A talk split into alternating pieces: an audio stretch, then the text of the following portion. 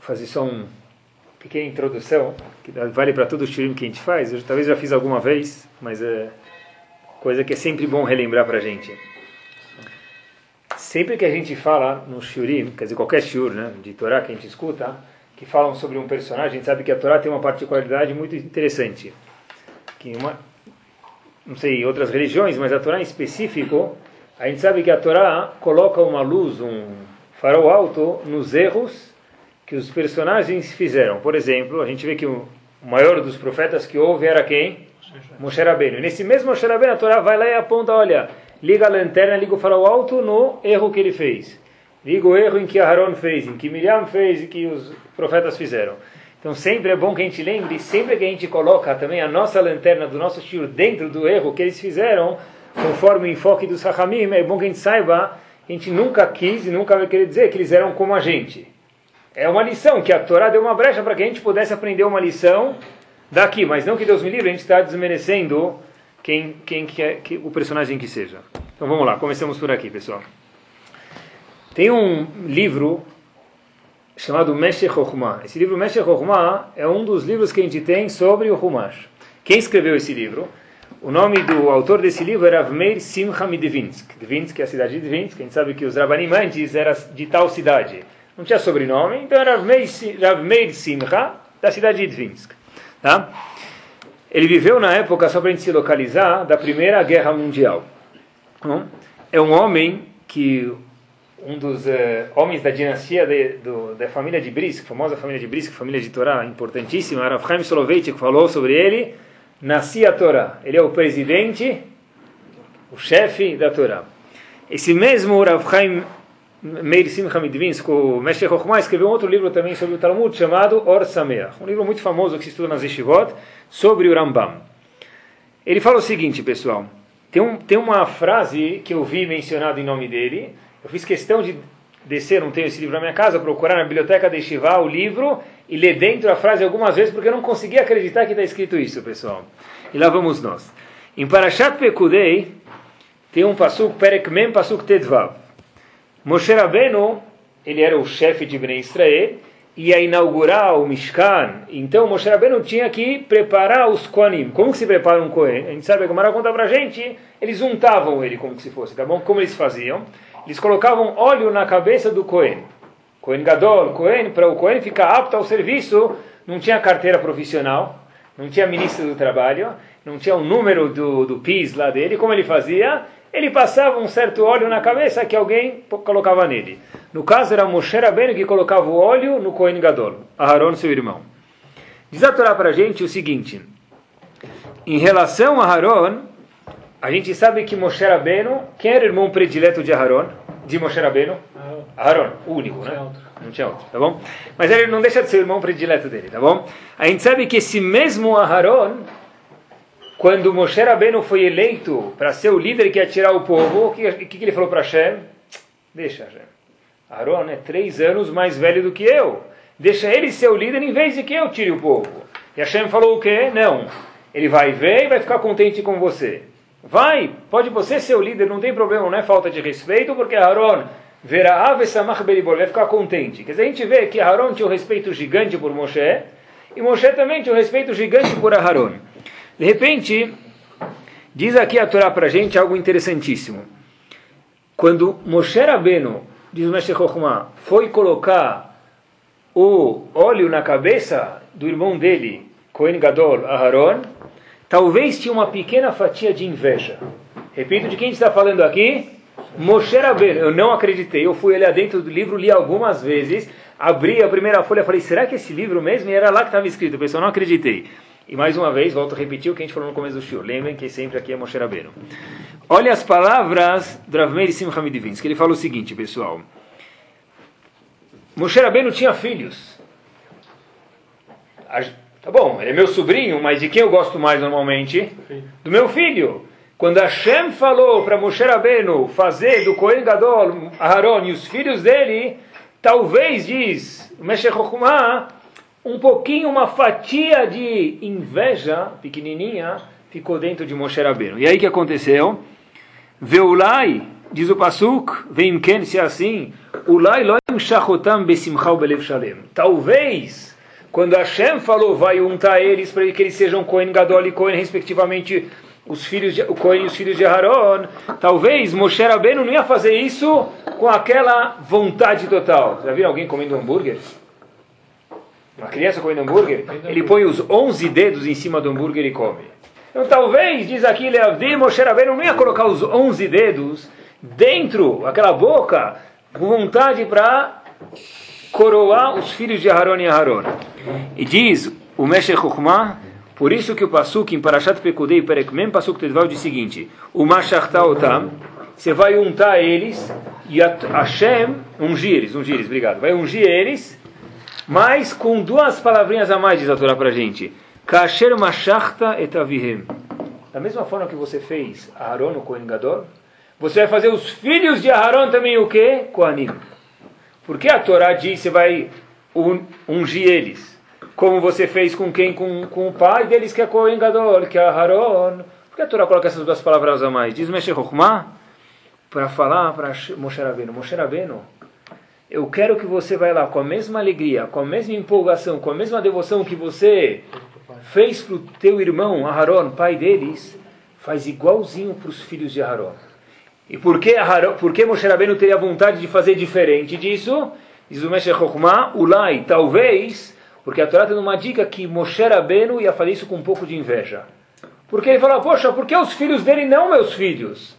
Então por isso Hashem foi lá e colocou duas palavras a mais na Torá, Como você fez com o pai, com a mesma vontade que era Haroni. Sobre ele você não tinha inveja nenhuma, porque você tem um posto, ele tem outro, faça também com quem? Com os filhos dele, e não fique com inveja que seus filhos não vão ser com Anim Dolim. Quando eu li isso, pessoal, eu não acreditei, li algumas vezes, repito para vocês, e eu vi que, na verdade, se é uma midá que Hashem está falando, Moshe Rabbeinu tinha talvez algum traço pequenininho, minúsculo de há de inveja, então, claro que a gente tem sempre alguma coisa para aprender para nós mesmos hoje em dia. E aí a gente começa a olhar na Torá e mais uma vez é incrível como que a Torá é infinita, é fenomenal, pessoal. Olha que interessante. Talvez essa é a maior prova que a Torá é Minashamai. Porque cada vez que a gente olha lá, a gente vê mais alguma coisa que a gente nunca tinha visto antes. Hashem vai criar o homem. Quem depois é o melhor inimigo do homem? O melhor amigo do homem diz que é o cachorro, mas o melhor inimigo é o Nahash, né? A cobra.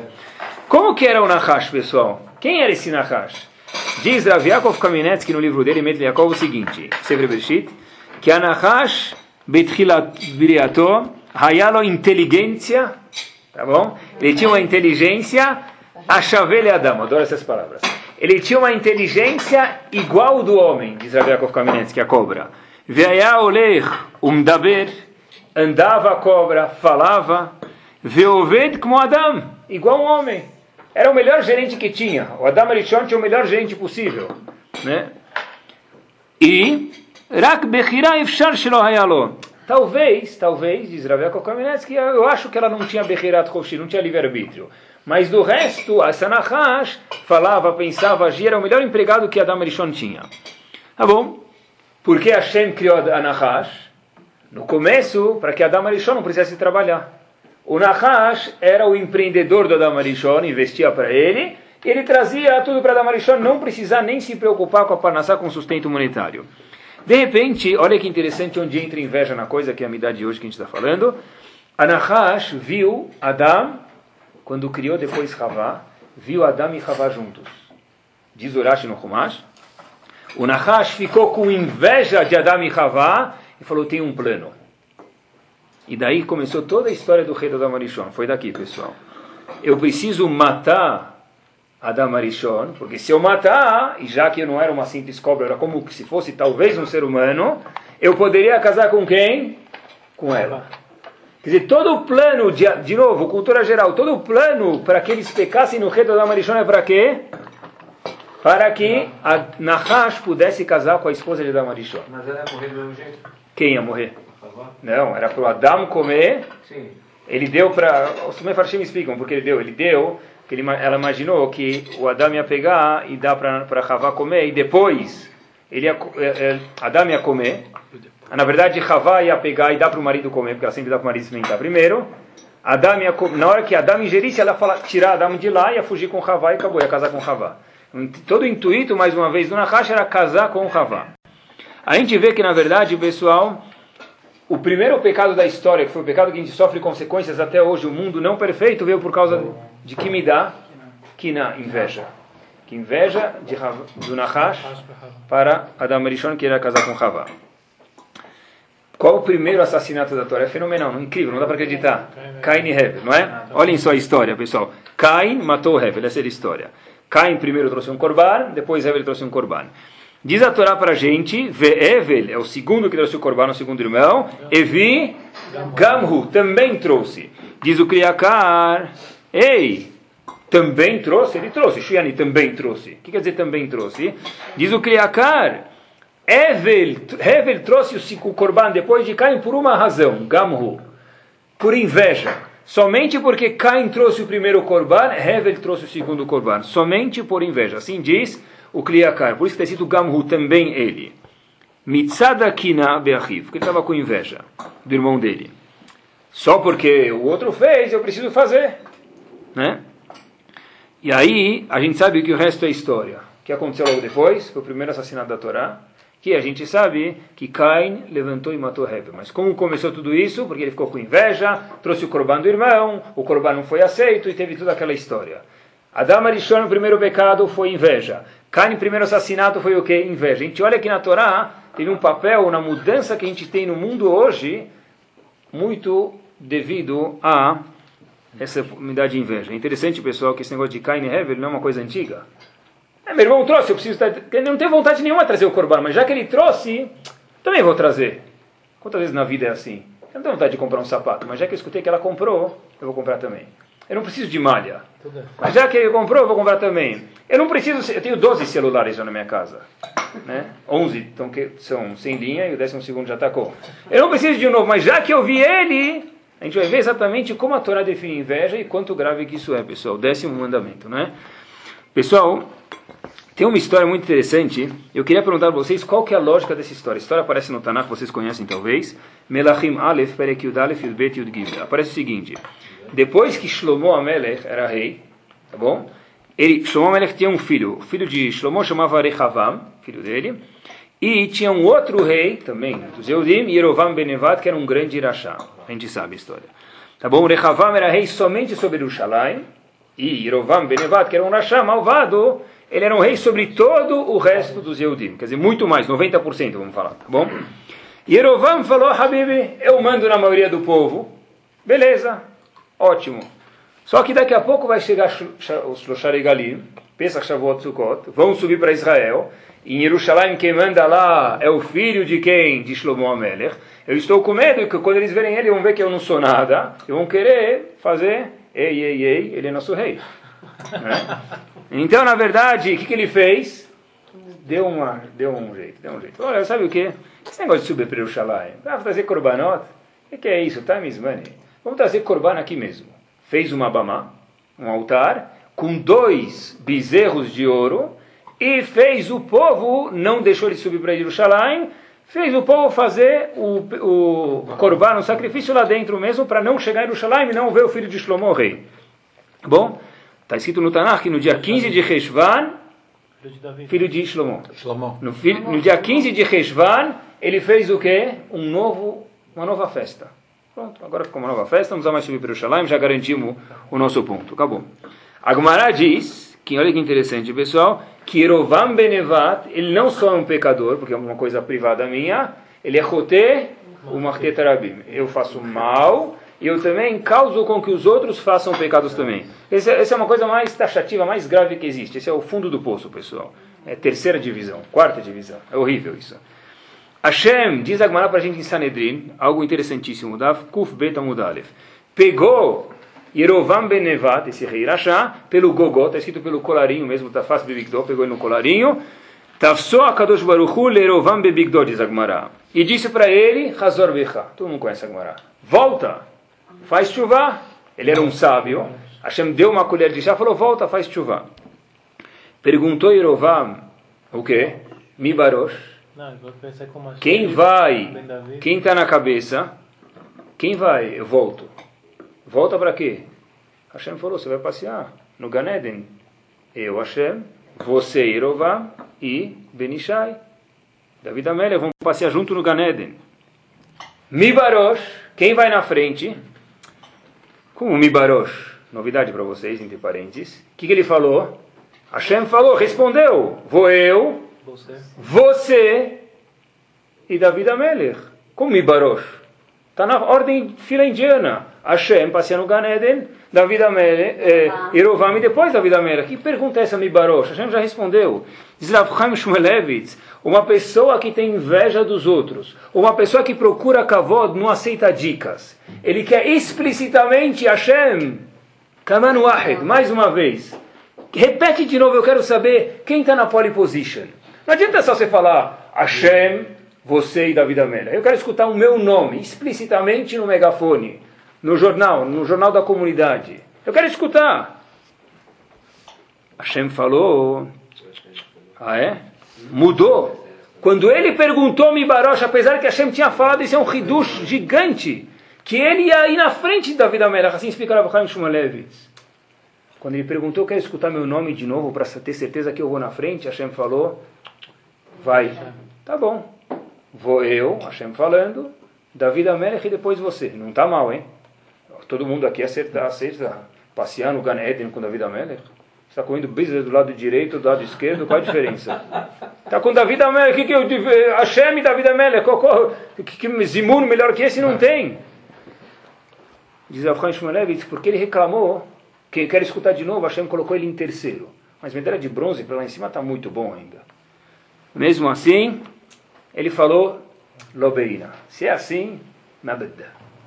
Não quero ir. Eu não vou para. Eu não quero ir. Assim, está lá, terceira cadeira não vale a pena. Qual a lógica dessa história, pessoal?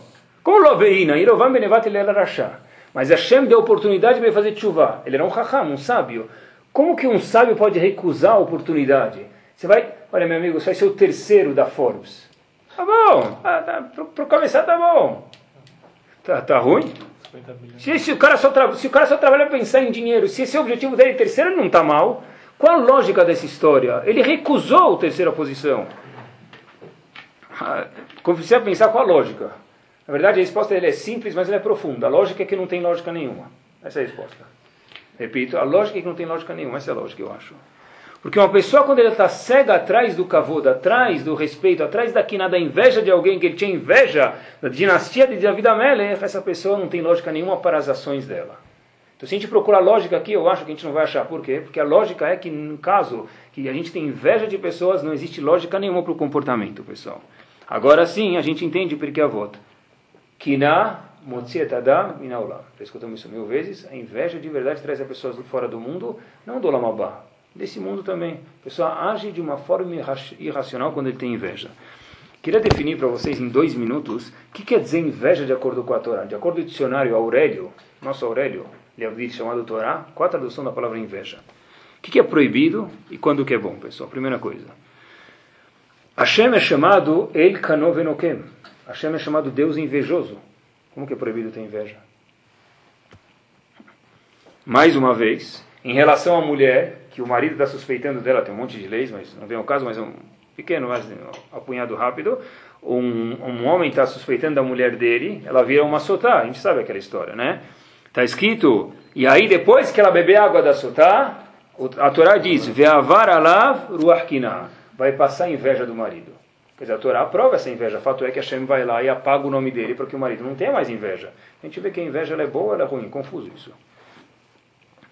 Eu procurei no, tem um dicionário em casa que eu uso para dar shur, para às vezes ver as palavras, aprender alguma coisa. Aí lá tinha um, esse dicionário chama Micaelis, e lá eu procurei. Pessoal, eu vi que tem talvez dois tipos de palavras, eu queria usá-las no shur hoje. Tem uma coisa chamada em português zelo. Estou zelando por alguma coisa. Não zelador em específico, mas zelo, tá? Estou zelando por alguma coisa. Tá bom? Diz ele lá, o dicionário, isso, isso aqui é parecido com ciúme, diz ele, é proteger o que é seu.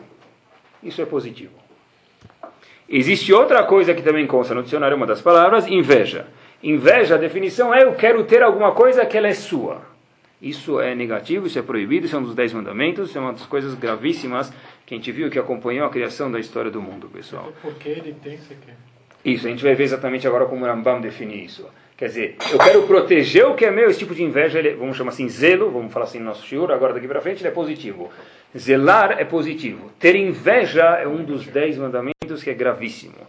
Se a gente olhar nos dez mandamentos, eles, aparecem duas vezes na Torá. Uma vez em Parashat Yitro e posteriormente em Parashat Vait Hanan. Se a gente for ver, pessoal, na primeira vez em Parashat Yitro aparece o décimo mandamento, Lotachmod. Eu não posso cobiçar a coisa dos outros. Na segunda vez aparece Lotit Ave Velotachmod. Não queira e não cobice. Qual a diferença? Diz o Rambam para a gente, o Rambam tem um, um, das, um dos tons de Alachá, do livro dele de Alachá, é chamado Alachot Gzela. Perekale Falachatet. O Rambam diz o seguinte, pessoal, interessante, qual a definição? Kol Achomed Avdo Amato Obeto Vekelav Shel Havero. Se eu invejo, eu quero qualquer propriedade do meu amigo, o davar shev shalosh ikneu olha, mesmo que eu possa comprar dele, diz o Rambam, por algumas palavras, Venatan damim rabim arizover melotachmod. Mesmo que eu paguei para comprar o Rolls Royce dele, o relógio dele, o móvel dele, a caneta dele, custa 100 reais esse prato a unidade, eu falei, olha, está lindo isso aqui, 200, claro que eu te vendo. Eu transgredi lotachmod. Eu paguei o dobro. Por quê? Porque eu cobicei o, o indivíduo dono do prato, eu fiquei incomodando ele dono do objeto, tanto eu paguei, mesmo que eu paguei mais do que o valor, eu queria o dele, isso é chamado lotachmod, haverá de oraita, dez mandamentos. O que quer dizer lotitave? Que essa outra palavra que ela é adicionada na segunda vez que aparece os dez mandamentos em Parashat, vai Hanan diz Rambam, kolamitave, o que quer dizer isso? Olhem que hidush, isso é Allah halemase, kevan shechashav belibo ayech ikne davar zeh. Eu só pensei, como que eu posso conseguir esse prato, hein? Como eu vou conseguir esse celular para pegar para mim? Comprar, claro, não roubar Deus me livre. Diz o Rambam, Ve'en tava ela belev bilvat. E foi só no coração eu transgredi um dos dez mandamentos, Lot Itave. Quer dizer, se eu pago mais caro e eu pego dele, eu transgredi. Lot Ahmod. E se eu só quero, eu quero muito, em português, me permitam, eu estou secando que se meu olho tivesse a força, derretia a esposa do outro, casa do outro, relógio do outro, carro do outro, ploft. Não é? É? Pior que ferrugem.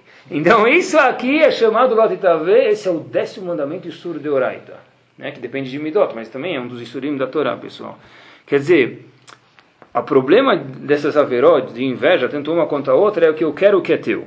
Na verdade, não é que eu gostei, mas é porque é teu, eu quero. E a gente sabe que isso aqui acontece, né, pessoal? Não dá para falar, eu não tenho essa midá. De novo, é o começo do shur, se Moshe Rabbeinu tinha uma fatia disso, é claro que todo mundo tem, é só ele ser sincero consigo mesmo. Mesmo que outro talvez queria vender? Não, se eu estou comprando um carro porque ele queria vender, não. Mas, mas o cara não queria. Isso, mas, mas se eu não, vou lá, falou que quer aí vender. tem que tomar cuidado, isso pode ser lá Ah, você quer vender teu carro? Pô, tô louco para vender. É, tudo bem, mas tem que ser uma coisa que eu quero o carro não porque é dele.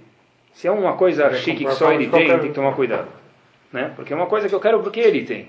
Na verdade, não precisava de uma malha, mas já que ele está usando, acho que vou. Onde você comprou? Vou comprar uma igual. Porque, não, porque você está usando, eu quero uma. Isso aqui é lotachmot, pessoal. Tem que tomar muito cuidado, pessoal. Na verdade, na rua se fala inveja mata, né? É de verdade. Motzi et adam olam, de fato, pessoal. Tem um Midrash, Shmuel, que a Rina falou isso aqui para mim faz uns três anos, na verdade, acho. Dois ou três anos. Ela falou em título de piada, acho, não sei, talvez. Ela falou que o pai dela, eu não lembro quem falou, mas eu lembro que ela falou, então eu lembrei, já que o Shura na casa dele, eu, a questão de mencionar tem a ver com o Shura. Uma vez tinha dois indivíduos, tinha dois indivíduos, o Yetzerará, falam na rua isso, mas eu quero que vocês saibam que é o Midrash, isso, o Midrash Shmuel. Na, o Yetzerará chegou e perguntou para essas duas pessoas, um deles, né, uma das pessoas era muito invejoso e um deles era muito guloso. Então o Yetzerará perguntou para o invejoso o que, que você quer, tudo que você quiser, eu vou dar para o outro em dobro. Ela me contou, não sei se lembra, eu vou te relembrar então. Então o indivíduo falou: olha, que que, tudo que eu quiser, o outro vai pegar em dobro. Poxa, eu sou invejoso, eu não vou querer, o que eu vou fazer? Pensou, pensou, pensou, diz o Midrash: eu quero que você tire um olho meu. Porque aí o outro vai perder os dois olhos. Bemé, diz o Midrash, isso é a midá de uma pessoa que tem quinhá, que tem inveja. Eu, não interessa como você está, o ponto é que você se azare, não como eu estou. Se você vai se azarar, é. Se você vai se azarar mais do que eu, esse é o. Esse é, o, é. Midrash Shmuel. Na verdade, ela falou tá, a título de. Não sei, era piada, não sei o que era, mas é o Midrash Shmuel, pessoal. É interessante, olha, o que quer dizer isso, pessoal? Eu não consigo ver a casa. É. Isso, isso. Não, para você aí você me contou. Então, eu não consigo ver a casa a esposa, o carro, o relógio, o rádio, o que for o trabalho, o cavodo do meu amigo, isso me incomoda. Isso pessoal é chamado kinai, isso acontece com a gente talvez algumas vezes por dia que, que seja, né? Então, essa pessoa assim, a gente tem que pensar como que, como que fica uma pessoa que tem kinai de verdade, pessoal? Como que funciona a dinâmica dentro da casa dele? A gente sabe que tem pessoas assim, tá, todo mundo tem um pouquinho mais. Quando é um pouco mais visível, como que é a dinâmica dentro da casa dessa pessoa? Como que é o Shalom Biden dessa casa dessa pessoa? O marido pode ser, o marido pode ser a Maria Fumaça, ele tem uma máquina de fazer dinheiro dentro da casa dele, tá bom? Mas se a mulher, ou o inverso também, tanto faz, tá bom? Só vou pegar um exemplo, tá bom? Se a mulher tem inveja, como que vai ser a harmonia? Não, é nem, não dá nem para falar Shalom Biden, que nem chega nisso. Como vai ser?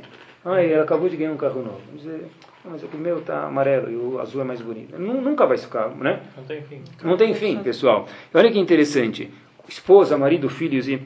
e e por que, que, isso é importante? Fora que isso aqui arranca a pessoa da, da arranca a cabeça da pessoa, a pessoa parece sem cabeça na rolha, a pessoa não, não, funciona direito, né? Seja que ele, ou a esposa, ou os filhos, né? Isso tudo passa, é hereditário, pessoal. Midotes são hereditárias. Uma vez eu vi uma coisa que me impressionou demais. Perguntaram para Viakov Kamenetsky, uma pessoa veio perguntar, e cada caso é um caso, mas olha o que aconteceu. Eu perguntar para ele, será que eu deixo, devo mandar meu filho dormir numa yeshiva, em tal yeshiva? Uma pergunta lá particular, ou ele deve ficar em outra yeshiva, só que vão indo e voltando para casa todo dia. Fiquei de cabelo espantado, pessoal. A Viakov Kamenetsky perguntou para o pai, como é o Shalom Bait na sua casa? Falou, meu Shalom Bait é bom. Se ele é bom, pode deixar ele dormir na tua casa, porque o efeito do que ter fora. No caso em particular lá, vai ser mais forte se ele ficando na tua casa, uma vez que o Shalom Bait é bom. É melhor que ele não vá dormir naquele na que eles dormem fora de casa. Para a gente ver até onde vai o Shalom Bait dizer, se o Shalom Bait não está bom, manda ele embora, porque ele não precisa ser prejudicado. Se está bom, deixa ele ficar em casa. Até onde vai? E que tipo de Shalom Bait é uma pessoa que tem inveja? Que tipo de vida vive a pessoa mais rica do mundo? Mais ela é a mais infeliz do mundo. Em rica, eu digo, pode ser em saúde, pode ser monetariamente, pode ser em filhos. Mas se ele está sempre querendo dos outros, Está faltando muito, pessoal. Né? Sempre, ó, talvez que a mãe do cara cozinhe melhor, talvez, né? Sem inveja. Mas, tá bom? Mas tem que tomar cuidado, pessoal. Assim, ah, eu fui na casa da outra, puxa, pergunta como ela faz o arroz. Porque está muito gostoso, tá, sem querer falar mal, mas está bem melhor do que o teu. Cuidado. Cuidado. De um jeito bonito tem que se falar. Tudo na vida tem que ter muito cuidado, pessoal, porque Hemda Tava é uma das dez mandamentos. Diz o Brabanel, se não me engano, os dez mandamentos estão na ordem de importância e de quanto grave que é. O décimo, que é não ter inveja, é mais grave do que todos os outros nove. Tá? Quer dizer, na verdade, pessoal, olha que interessante. A gente vê, ah, como pode ser, como pode ser. Quando a gente vê novela, pessoal, na verdade, atrás, da, atrás daquela tela de vidro chamada televisão, é uma coisa. Na vida real não é assim. A gente pode comparar Puxa, olha, olha esse casamento, que fofo, que Hello Kitty. Puxa, meus amigos deve ser igual. É igual. Chega em casa às sete da tarde, todo mundo tá limpinho, cabelo com gel, o mordomo abre a porta, não é? É, é pô, tá todo mundo com mostarda na, na cabeça, ketchup, outro chegou com... Então é assim, não existe para comparar com aquilo, pessoal, né? Pessoal, olha até onde vai. Eu procurei um pouquinho num, num livro que eu tenho, uma pesquisa feita em Harvard, né? Na verdade é uma famosa, conceituada Faculdade de Harvard, pessoal. Olha a pesquisa que fizeram lá. Fizeram uma pesquisa, perguntaram para os alunos lá o seguinte: você prefere, na época, tá bom? Mas ganhar 50 mil dólares por ano e o resto dos teus amigos metade disso? Ou você prefere ganhar 100 mil dólares por ano e o resto duas vezes? Isso é a maior prova de, de Femda que a gente pode ter, pessoal. Um teste difícil, hein? Eu não sei se eu passaria nesse teste. Eu falo pessoalmente. A maioria dos alunos pediu sinceramente a opção A, que eu ganhe metade, mas que meus outros amigos ganhem metade, que eu ganhe 50 mil dólares em vez de 100, mas que o resto ganhe 25. Interessante, né? Não é? Qualquer lugar. Isso talvez é uma prova. Isso eu quero ser uma, é uma imagina, todo, a gente acorda de manhã, amanhã de manhã e fala, tem um x na frente, a opção A, a opção B. Eu quero ser bom, eu quero ser melhor do que o outro e ele que se azare. Pessoal, eu aprendi dessa pesquisa uma coisa, pessoal, que o ponto não é estar bem, é estar melhor do que o outro. Se o outro está mal, lembram? Eu, todo mundo, eu lembro, vai. Quanto você tirou no boletim, Habibi? Mãe, pai? Eu tirei cinco, mas a classe inteira tirou três. Lembra como que é? né? Hoje em dia tem média geral, é mais fácil. A gente precisava falar, precisava A gente podia, né? Usava como vem. Hoje em dia nos boletins tem média geral, média da classe e média da pessoa, né? Antigamente, mas antigamente por um lado você podia dar uma dublada, né? Fala todo mundo tinha três, né? Hoje em dia não dá mais para fazer isso, né? Pessoal, eu quero ter o carro mais bonito, eu quero ter um carro confortável para mim, eu quero ser o único cara que tem aquele carro X daquela cor tal.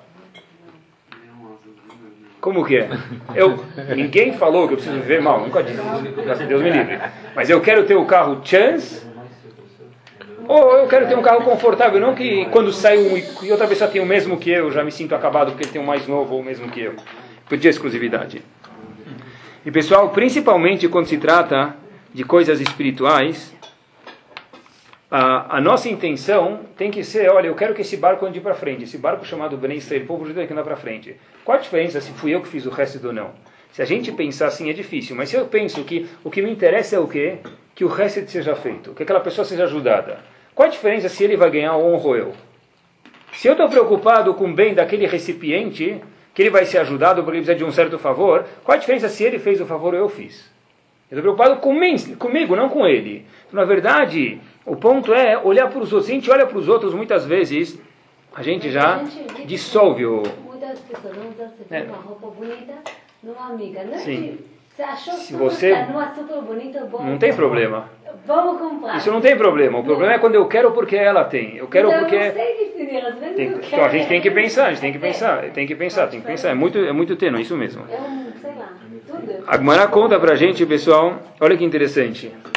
Como que faz, talvez, um segundo ponto que a pessoa não tem aqui, não. O primeiro é, tem que pensar que eu quero estar bem, não interessa se o outro está bem também, quero tomar que ele também esteja bem, é um barco só. O segundo ponto é o seguinte, pessoal, a Gmará conta pra gente que tinham os Asararugei Malchut. Asararugei Malchut eram tzadikim muito grandes, e esses tzadikim foram castigados e morreram de forma, mortes muito cruéis. Dizem, disseram os anjos para Hashem, Zotorá Vezus Hará, isso que é Torá, esse que é o mérito da Torá, morrer dessa forma, parece um bicho.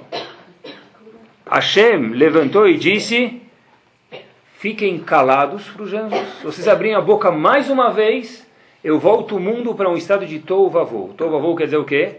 Bereshit bara Elohim princípio, início do mundo. Qual foi a pergunta e qual foi a resposta? Pergunta o Vilna. Por que Hashem não falou para ele, para os anjos? Não vou responder. Quer dizer, volto para Tou Vavou. Qual a resposta de Hashem para os anjos? Diz o Gormen Vilna o seguinte. Conta o Gormen Vilna, um machado, ele fala uma coisa interessante. Que tinha um indivíduo lá que ele detestava os Eudim. By the way, entre parênteses, cuidado quando alguém fala num judia daquela pessoa. Quer dizer, num judia, cuidado, né? Tá. O cara judia, não, né? Ninguém fala por mal. É, mas, mas bom, que a gente, só para que a gente saiba, tá? Mas eu falo, tinha esse, esse senhor, vamos chamar ele de Jurasmindo, vai, senhor Jurasmindo, ele detestava Yehudi, tá bom? Só que ele tinha casamento da filha dele, precisava fazer um terno bonito, o melhor alfaiate era quem? Yehudi. Então, diz o Gormeville, né, que esse Jurasmindo foi para onde? para o alfaiate, né? Foi para o alfaiate. Chegou no alfaiate Jurasmindo, deu para ele o tecido. Foi buscar daqui dois dias, pagou, chegou em casa, psh, entrou com uma luva nele, né? Melhor que do shopping, de longe, feito sobre medida, tal. Tá bom? Ele chega para a esposa, o Jurasmindo, fala para ele, olha, helwe, o cara fez uma coisa de primeira, mesmo que ele é judeu, fez de primeira. Diz a esposa, que era detestava os Eudim mais do que o marido, falou, tá horrível isso. Sabe o que aconteceu? A Jurasminda falou. Tá certo que o terno tá bonito, mas quantos metros de tecido deu para ele? 20 metros. Soma tudo aqui, do pé até a cabeça, vai dar 10. Ele fez bem, mas ele roubou metade do tecido de vocês. Foi trouxa, Jurasmindo. Tá bom? Jurasmindo foi lá, voltou e foi reclamar com quem? Com o alfaiate. O alfaiate falou ele, Habibita, vem aqui. Pegou, rasgou a manga do, do, do que? Do, do terno, da jaqueta, do blazer, puxou e viu, falou, olha, aqui a outra metade está aqui dentro, no forro. Depois Jurasmindo, o que ele fez? Falou, e a calça? Falou, pera, vou rasgar, mostrou que tinha bainha, mostrou que tinha bolso, mostrou que tinha forro. Ele falou, não precisa rasgar mais. Ele falou, não, faço questão de te mostrar. Começou a rasgar e mostrar que todo o tecido, o alfaiate eu di mostrar para esse Jurasmindo que todo o tecido estava lá dentro. Diz o Gormeville a mesma coisa aqui. Hashem falou Hashem falou para eles o seguinte: olha, se vocês reclamarem mais uma vez Malachim, eu volto o mundo para Tovavô. O que quer dizer isso? Eu vou fazer o mundo começar de novo e você não era uma bronca e vocês vão ver que tudo isso aqui tinha um plano.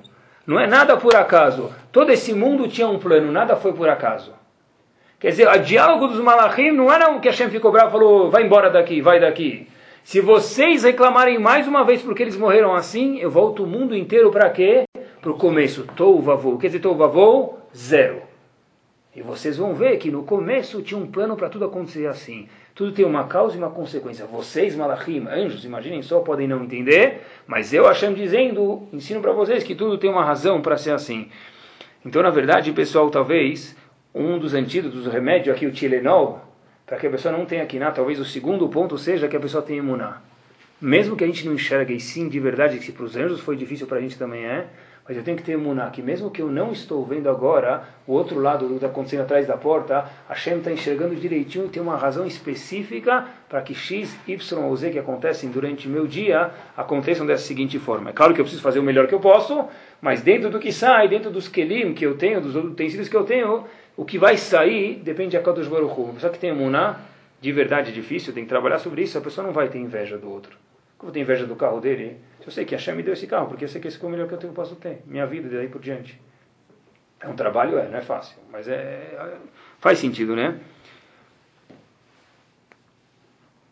Quando, quando a gente pode sentir também se existe inveja ou não, pessoal, é um teste difícil mesmo, mas é, se a gente for ver, na profissão que a gente trabalha, cada um na profissão que ele trabalha. Um carpinteiro tem inveja do, do dono do Banco Central, não sei se tem. Aí, aí já é grave, é mais que inveja, aí já é Majnun, né? Articrelou com ela Majnun, aí já passou. Né? Mas se a gente está falando duas pessoas que trabalham com X, duas pessoas que vendem garrafa de água, ou que for o exemplo que for, aí sim que a gente vê, aí que dói. E sobre isso a pessoa tem que falar e volta. É normal que a pessoa talvez tenha inveja, mas o mais normal ainda é que a pessoa trabalhe sobre as midot que ele tem. Uma sabendo que o importante não é que ele esteja pior do que eu, como a gente falou. E o segundo ponto é que eu tenho que ter muná. Hashem dá para cada um exatamente o que ele precisa, pessoal. Você pode correr, por exemplo, você sabe que um cara vende 10 garrafas de água, você Sim. vende 5. Sim. Fala, pô, quero ser que nem o cara das 10 garrafas. Eu não quero, não. Eu quero, vender, mais. Eu, não, eu quero vender mais. Eu não sei querer vender as 10 garrafas, entendeu? Isso aqui é, apesar de novo, eu não quero vender as 10 garrafas, eu não quero ser que nem ele, eu quero vender mais. Se ele vendeu mais, puxa, talvez tenha um mercado para crescente, eu quero melhorar também, mas não é que eu quero ser que nem ele, isso é grave. Isso aqui tem que tomar quero, cuidado. Eu quero atingir. Não. O ponto dele eu não posso. Ah, porque eu quero atingir a venda dele. Não posso. Por que, que você tem a ver com ele? Então ele fez então, por exemplo, você, você eu quero crescer. Que se Sim. você sabe que ele vende então pessoa, Sim. você não poderia oferecer lá. Eu não sei se tem alafó de, de, de alafó não de gués, não, não. mas não é lotita. Isso eu estou falando aqui de. Tá se eu quero ter o que ele tem, isso aqui é chamado inveja. Ele tem um cliente cativo, você sabe de todo mês. Então eu tenho que perguntar por cada caso. Então, eu não sei eu responder, mas cada caso é um caso, tem que perguntar para um Rav competente saber responder. Tem que tomar cuidado. Mas se eu quero ter, porque ele tem, isso aqui é chamado inveja, pessoal. Sabe que na história do, do, do, nosso povo teve uma coisa chamada Alilot, Alilat Dam. O que quer dizer isso? Falaram que os Eudim matavam pessoas para fazer o quê? Matzot. O maior aluno do Havetz Chaim, Rabbi Yohanan Wasserman, me pergunta quem na vida vai imaginar que alguém mata a pessoa para fazer matzah? Quebra a maçã no meio, você vai ver que não tem recheio de morango lá dentro. Da onde que tem sangue dentro da matzah? Qual a lógica disso? Inventa uma, pega uma melhor, fala que cortavam a, a pele, ficava branca e usavam, sei lá, algumas células da onde falam que os Eudim matavam pessoas para fazer o sangue, para pegar sangue, matavam os goim para fazer sangue, milhares de goim para fazer matzah. Isso é absurdo, não é? O Hanan Wasserman disse para ele o seguinte, diz para a gente o seguinte, Lulei she'eini kedai. Apesar que eu não sou, quem sou eu? Quer dizer, um gigante, né? Mas ele falou, eu acho que, né, mas um lachão de humildade. Haiti Omer, eu diria o seguinte, Shehen, Shehu Mekuvan Keneged a Oran Shel vai pro etakitones bedam. Qual é a lógica de Israel Hanan Wasserman? O seguinte, isso é em correspondência ao que aconteceu no pecado dos irmãos. Os irmãos venderam Yosef, lembram? Mergulharam o ketonet, a roupa dele no sangue, não era? Não era isso? E fingiram para o pai que Yosef estava morto. Israel Hanan Wasserman até hoje, milhares de anos depois, qual a lógica nenhuma? Hashem está mandando um castigo pela inveja que os irmãos tiveram de Yosef. Quer dizer, essa liladam, essa calúnia do sangue da matzah que não tem lógica nenhuma, não tem lógica. É um castigo de Hashem pelo que os irmãos fizeram com Yosef, que mergulharam no sangue. Então Hashem falou, na mesma midá, na mesma moeda, com sangue eu vou castigar. Quer dizer, por que mais uma vez? Por causa da inveja que os irmãos tiveram de Yosef.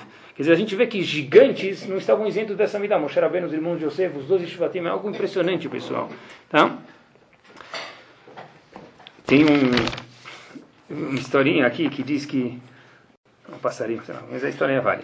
Querido Deus, até agora meu dia vai bem. Não fiz fofoca, não perdi a paciência, não fui ganancioso, sarcástico, chato, não reclamei, não gritei, não comi chocolate. Deve ser que era mulher. Também não fiz débitos em meu cartão de crédito. Tá ótimo, hein? Mas, agora que vem, estarei saindo da cama a qualquer minuto e aí sim vou precisar da tua ajuda, Hashem. Ficar na cama, não, dormindo e não ter inveja, não é tão big deal. Mas graças a Deus, Hashem não criou que a gente ficasse na cama. Ou está saindo da cama, e eu quero que você me ajude, de verdade, tá? Tem que rezar para ajudar, né, pessoal? Pessoal, ninguém tem controle, de novo, temuná, eu acho que significa isso. Ninguém tem controle sobre o quê? Sobre o que vai acontecer com ele durante o dia. Alguém tem? Não. Mas o que a gente sim tem controle, e o tem que estar consciente disso, é a minha reação para o que vai acontecer comigo. Eu não tenho controle se o carro mais bonito vai passar na minha frente, ou a esposa, ou a casa, ou o que for. Mas a minha reação para o que vai passar na minha frente, isso eu tem que saber que ele sim tem controle. Se ele quiser de verdade, ele precisa trabalhar sobre isso, ele vai sim conseguir controlar, pessoal. História se passa em Radin. Radin, a gente sabe, famoso vilarejo de um metro quadrado, mas ficou famoso no Bedin, lá em cima, no Shamaim, Hafetz Chaim, né, uma cidade que minúscula. E dias antes de Sukkot, tinha tudo em Radin, menos Arbataminim. Lulav, Etroga, Dasarava, nada. Tá bom? Então, de repente, chega uma notícia, logo antes de Sukkot, amanhã vai chegar um set, um par, né, de Arbataminim, das quatro espécies para Sukkot. Tá bom? Fila! Para cada um pegar um segundo, os Arbataminim, fazer Brahá e Hazakobaruch. Borei Fashot Rabot, né? Faz a Brahá, tudo e tchau. Tá bom? ofereceram para cada um, de repente falaram, olha, agora chegou a hora do Halel, em Halel é bom segurar o etrog, a gente vai, só que só tem um set, o que a gente vai fazer?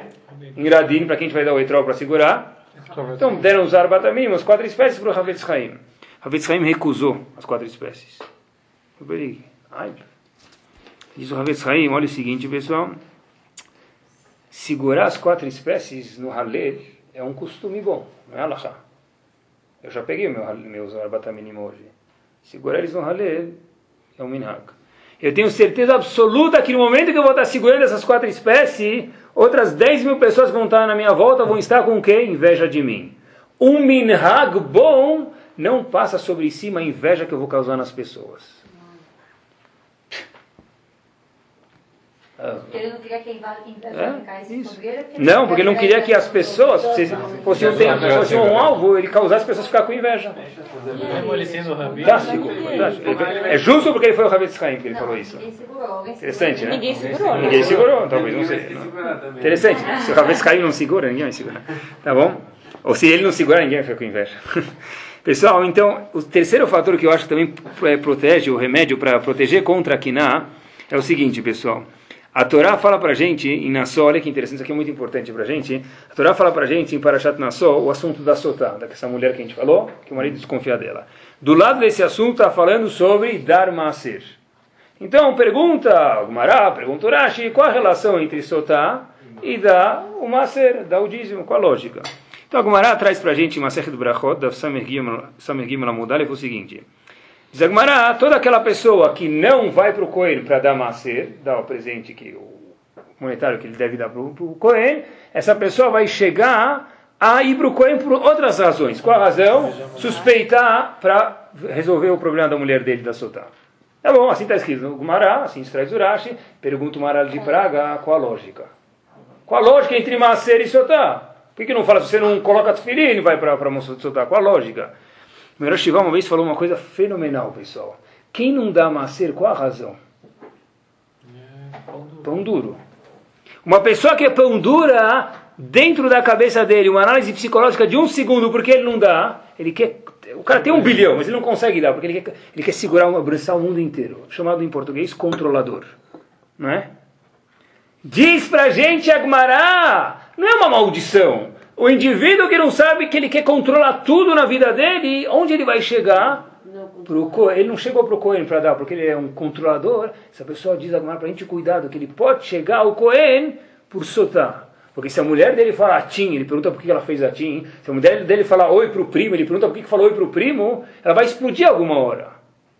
Então diz a Torá, cuidado. A lógica é ser controlador, pessoal. Uma pessoa que ela é possessiva, ela tem inveja de tudo. Eu quero ter tudo. Primeiro que as pessoas não conseguem ver junto com ela, mas outro problema que tem, que é o show de hoje, essa pessoa não consegue. Na, tudo que ele vê dos outros ele tem que engolir, parece um aspirador. não é? Um aspirador industrial, não está um aspirador. Então essa pessoa, esse aspirador aqui, essa pessoa, essa pessoa vai ter inveja de tudo.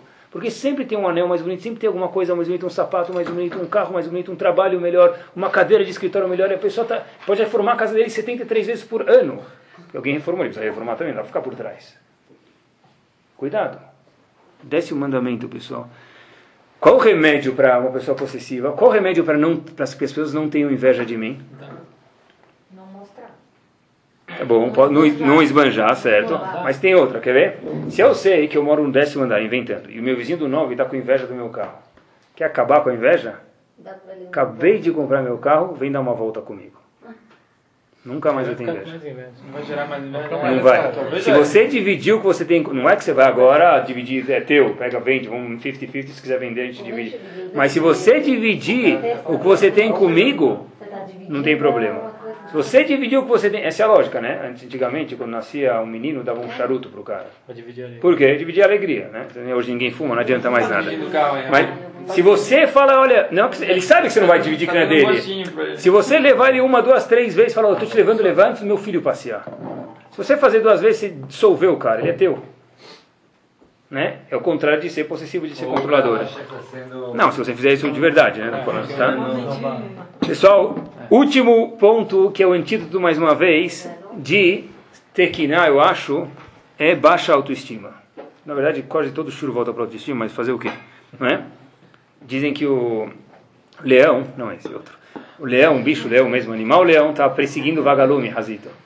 Então o vagalume fugiu um, dois dias.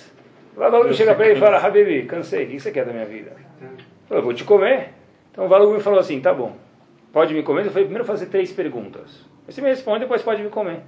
Fez o vagalume para o leão a seguinte pergunta, olha. A primeira pergunta é o seguinte, olha. Você, eu faço parte da tua cadeia alimentar? Não. O leão falou não. Eu já te machuquei alguma vez? Segunda pergunta. O leão respondeu não. Então ele falou, o que, que você tem a ver comigo? O que você quer me comer? Diz o vagalume pro, eu disse o leão para o vagalume, resposta, resposta pessoal profunda, é que eu não aguento ver você brilhar. Por isso que eu quero te comer. Repito, eu não aguento ver você brilhar. Você não é minha cadeia alimentar, não é nada meu, mas já que você está brilhando, isso me incomoda. Como chama isso em português? Baixa autoestima. Só que tem baixa autoestima, qualquer coisa que passa na frente dele é motivo para ele fazer atim. Quem está resfriado, está com alergia. Então, se levantar um pozinho, então a pessoa que, tá, ela tá, a pessoa que tem baixa autoestima, na verdade, essa pessoa tem uma alergia para tudo que acontece. Então, na verdade, tudo que acontecer, se o cara cantar no chuveiro, ele fala, ele canta, não pode, não pode abrir a boca. Tudo ele canta melhor do que eu. Então, eu sou um lixo. Ele fala melhor do que eu, eu sou um lixo. Ele age melhor do que eu, eu sou um lixo. Então, isso aqui, na verdade, ele vai ter inveja do mundo inteiro, menos de quem? Dele próprio, né? Ele consegue ouvir o próprio, isso, isso, é, na verdade, isso, isso é o. É. Sabe que biologicamente eu procurei um pouquinho. Sabia que, olha até onde vai as midot da pessoa, pessoal. Uma pessoa que tem inveja, fizeram testes médicos, e depois vocês podem comprovar se tem escrito, isso, a pessoa quando tem inveja, dentro do, do corpo dele, o metabolismo dele, eles veem que tem uma substância chamada serotonina. Quando a pessoa fica com inveja, abaixa e fica muito baixa, fica quase com falta de serotonina. A gente vê que mesmo as midot influenciam no corpo da pessoa. É incrível isso. É incrível. Depressão. Tá? Então, é a mesma coisa. É uma coisa causa a outra, né, pessoal? Então, só para resumir, quais são os quatro antídotos dessa... Para que não tenha inveja, Bezat Hashem. Um é que eu esteja, preocupado comigo, não que o outro esteja pior, como a gente deu. a- a- O segundo ponto, a gente falou, uma pessoa que tem emuná, trabalha sobre a emuná dele, sobre a fé dele, vai se proteger de inveja. Terceiro, não ser uma pessoa possessiva, saber dividir com os outros. E quarto, a gente falou, uma pessoa que ele tem baixa autoestima, também essa pessoa muito do lado do caminho da inveja.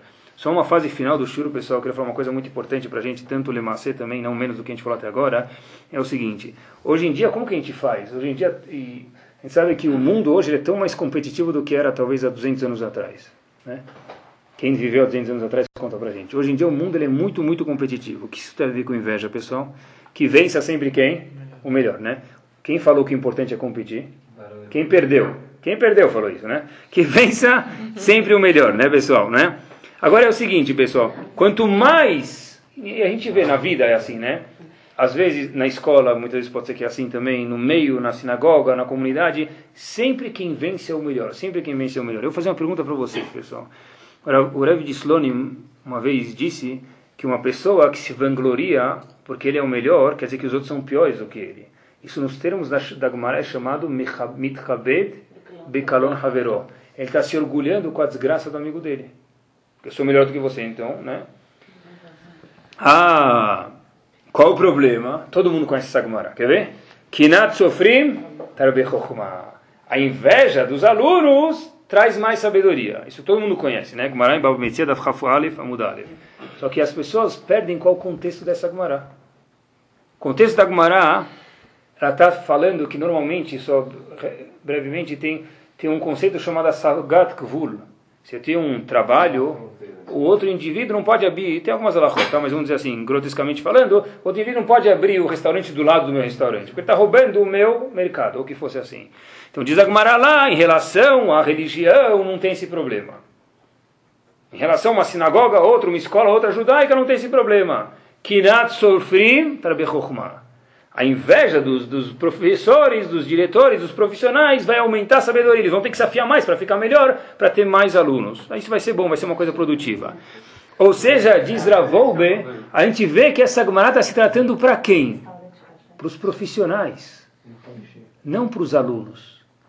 Diz Rav Salomon também, eu procurei isso, diz o que? Em relação a alunos, essa Gemara nunca se aplicou e nunca vai se aplicar. Quando a gente fala para um aluno que nat sofrim tarbe fica com inveja do teu amigo, você vai crescer mais. Burrice, estupidez e tolice, diz o Ramin para a gente. Porque essa Gemara está falando para os, lá em cima, os diretores de escola, os professores de escola, os rabinos, eles sim têm que se esforçar, nós sim. Mas um aluno, essa Gemara nunca falou sobre eles. Eu não posso abrir uma Gemara falar Gemara falou. Qual o contexto da Gemara? Ah, como que a gente faz então, pessoal? Acho que nunca vi uma coisa tão pachuta, mas me ensinou muito. Mas eu fui na natação dos meus filhos, onde, perto de onde eu moro, e lá tinha uma competição. Medalha de ouro, prata e bronze, todo mundo lembra? Só que a competição era algo famoso. É você contra o relógio. Não é você contra o outro. Olha que bárbaro. O que quer dizer? Eles veem um menino, uma menina nadando seis meses, eles sabem que a habilidade dela é X, se ela se esforçar ao máximo, ela chega em 50 segundos, se não em 53, se não em 55, 50 é medalha de ouro, 53 é prata e 55 é bronze. Não é você contra o próximo. Porque se você pesa 70 quilos e o próximo pesa 50, ele vai chegar lá em um pulo e você vai precisar ficar nadando que nem um, um motor Volvo Penta e você não vai chegar lá. Como é que eu posso fazer você com, competir com ele? É você contra o seu relógio. Bárbaro. É, mas isso é bárbaro na natação dos meus filhos, mas não é o mundo que a gente vive. Como a gente faz, pessoal? Na verdade, o que, que a gente faz, pessoal, se o mundo é. Para mim, casar, eu preciso ser o melhor shidor. Para mim, trabalhar, eu preciso ser o melhor empregado. Para mim, ser professor, eu preciso ser o melhor, professor. Para mim, ser aluno, eu preciso ser o melhor aluno. E quem não se encaixa nesse molde? É o que a gente vê. Infelizmente, a gente vê um pouco da história. Não, mas tudo bem, deixa. Deixa para lá. Quem não se encaixa nesses moldes, pessoal, em países grandes, Estados Unidos, principalmente em Israel, o que, que a gente faz com uma pessoa dessa? Se o mundo só é competição. Eu não consigo ficar 12 horas sentado estudando. Eu não consigo trabalhar com três celulares. e Eu não sou tão capaz assim que nem ele é. O que, que a gente faz? Se essa pessoa não se encaixa nesse molde, ele não foi feito sobre medida para isso. Né? Infelizmente, tudo bem, infelizmente. Como que ele faz? Como ele se enxerga, pessoal? Então, na verdade, o pessoal ele se enxerga fora do plano. Não é? É um monte aqui de, de, de pessoas assim, eu sou incapaz disso. Sou incapaz disso, então a gente está falando de uma pessoa de, em relação a nível religioso, então é melhor eu procurar outro caminho na minha vida. E aí sai o que a gente sabe que pode sair. Deus me livre. Né? Então, se o mundo é competitivo, pessoal, a gente em casa, isso é, eu vejo, tipo, sabe, e queria passar para vocês, só terminando, que a gente tem que tomar muito cuidado com a, a inveja que talvez a gente pode causar, que essa amizade hoje em casa. Quando sem querer, claro que ninguém faz por querer, eu comparo o meu filho com outro filho, uma criança com outra criança, o meu marido com outro marido, a minha esposa com outra esposa, sem querer, porque o cabelo dela é mais loiro, porque ela é mais penteada, porque a roupa dela é mais bonita, porque o sapato dela é mais. porque está sempre comprando roupa e ela está sempre mais bem vestida do que você. Um milhão de perguntas assim, pessoal. É bom, essa é famosa, né? Então, né? Porque você sempre está comprando roupa, ela está mais bonita que você, ou porque o marido da outra sempre chega mais cedo em casa e mais bem-humorado. Eu comparando, automaticamente, quando eu comparo, eu estou trazendo algo chamado inveja. O mundo lá fora já é competitivo. Se eu trouxer esse vírus para dentro da minha casa, eu estou infestando a minha vida. Isso daqui é Lotachmod e Lotitave. Terminar com uma história curtinha, pessoal, para acabar com um gosto gostoso. Qual o remédio para isso em casa, principalmente? Tem uma história que uma vez o Rosh Ponovitz, antigo, o Rav Shmuel ele morava a quase um quilômetro de Shiva, quem se conhece em Bnei Brak, Ponovitch, Rehov Meltzer, quase um quilômetro de Shiva de Ponovitch. E ele, ele foi visto uma vez, uma hora antes da reza, sentado, só que chegaram mais perto e viram que tinha um menino do lado dele. Mas era que sentado do lado, né? quem era? Era um aluno do Shiur. Então, um aluno que escreveu essa história colocou o ouvido lá atrás, não sei se podia ou não, mas já colocou, já escreveu contra vocês. Ele colocou o ouvido lá atrás e ele escutou a seguinte frase: Reuven, você entendeu bem o estilo de ontem? Você entendeu? Quer que eu te explico de novo?